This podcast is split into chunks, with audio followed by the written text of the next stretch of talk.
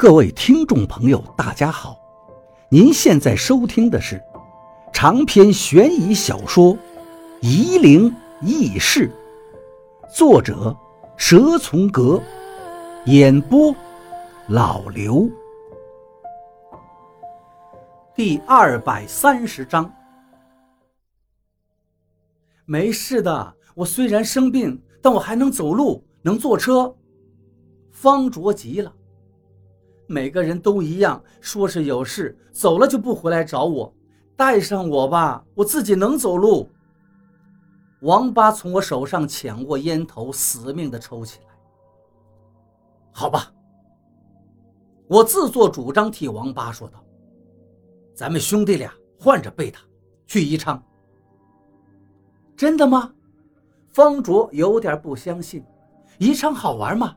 有没有我们山上好玩？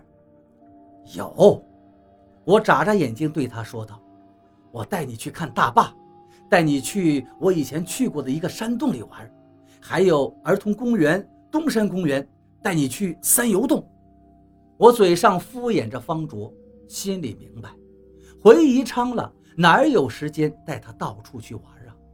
赵一二凶多吉少，回去了都不知道是什么情况在等我们。王八没有作声。看样子是默许了我的提议，于是我们又在古城待了两天三夜，等方卓的病好了一些才动身。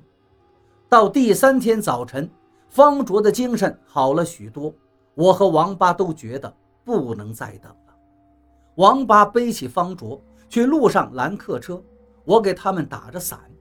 妈的，自己倒是被雨淋得湿透。客车是到荆门的。到了荆门，转车到宜昌。等到了宜昌，又是下午。宜昌也是下着秋雨，下得愁人。我们把方卓安顿到了王八的寓所。本来王八以为董玲已经把公寓给退掉了，我说道：“他不会的。”事实证明我是对的。王八的公寓仍旧用钥匙能够打开，并且里面的摆设和从前一模一样。收拾得干干净净，地上跟座椅都是一尘不染。我到厨房一看，冰箱里还有吃的东西，就飞快地给方卓煮了方便面，递给他吃了。王八给方卓盖好被子，和我也不再耽搁，就跑着出了门，到街上拦了的士，就往北山坡刘院长家里赶。到了刘院长的楼下，远远的就看见刘院长这个单元的下面空地。搭了油布棚子，稀稀拉拉的坐了几个人。我和王八下了车，一直都是在跑。可是现在我们跑不动了，我心里狠狠地向下沉去，慢慢的一步一步走着，心里又开始飘忽了。我愧疚的要崩溃了。王八脸色惨白，是的，他和我一样，都对不起赵一二。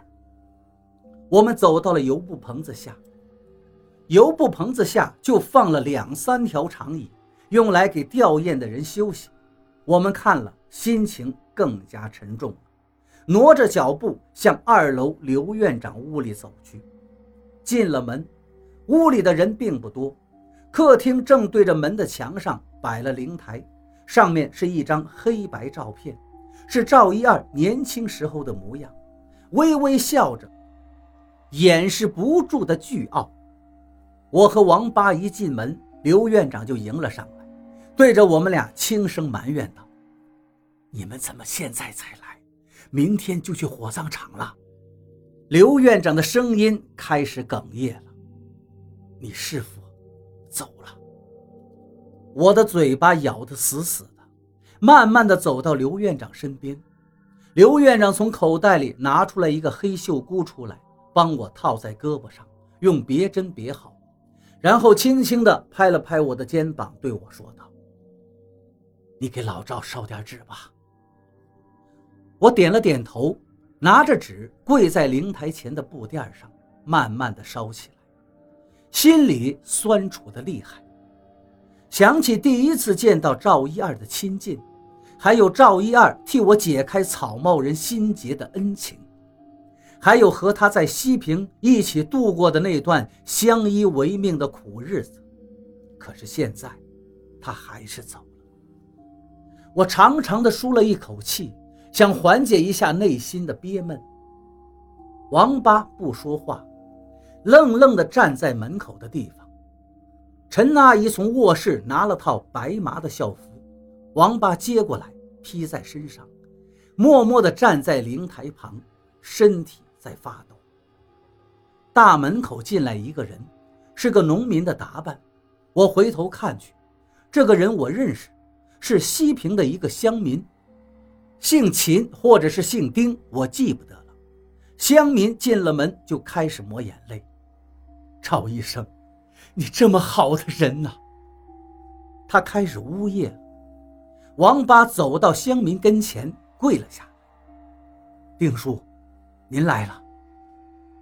丁叔连忙把王八扶起来，对他说道。你师傅是好人呐，是好人呐。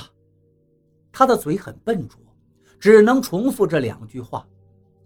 卧室里又出来两个人，一男一女，都是中年的样貌，也走上前对丁叔施礼。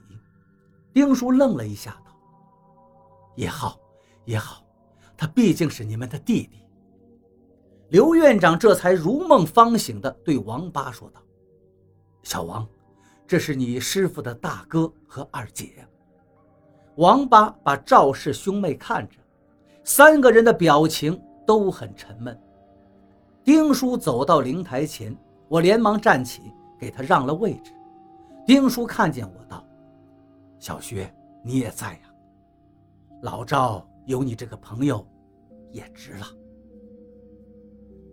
我心里难受，向赵一二的哥哥姐姐看去。他们和王八互相搀扶着，站到灵台前，看着丁叔烧纸。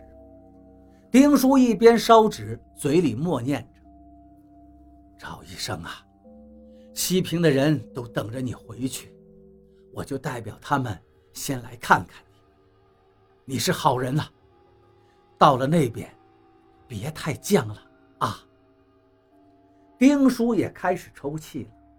我看见赵一二的姐姐开始擦眼泪。赵一二的大哥对丁叔说道：“丁叔，建国在山上这么多年，也是得了你们的照应。哎，这都是命。他这么犟。”赵一二大哥的谈吐不是普通农民的语气，一听就是有文化的人。我想起来。当年赵一二可是连累到了家人的，怪不得到死了我才看见他的哥哥姐姐。哎，想这些干嘛？毕竟他们还是抛开了对赵一二的怨恨，来送他最后一程。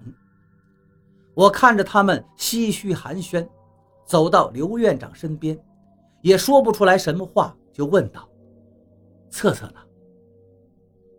这小丫头。”刘院长恨恨地说道：“这两天净跟我扯皮，太不听话了，都不知道去哪儿了。”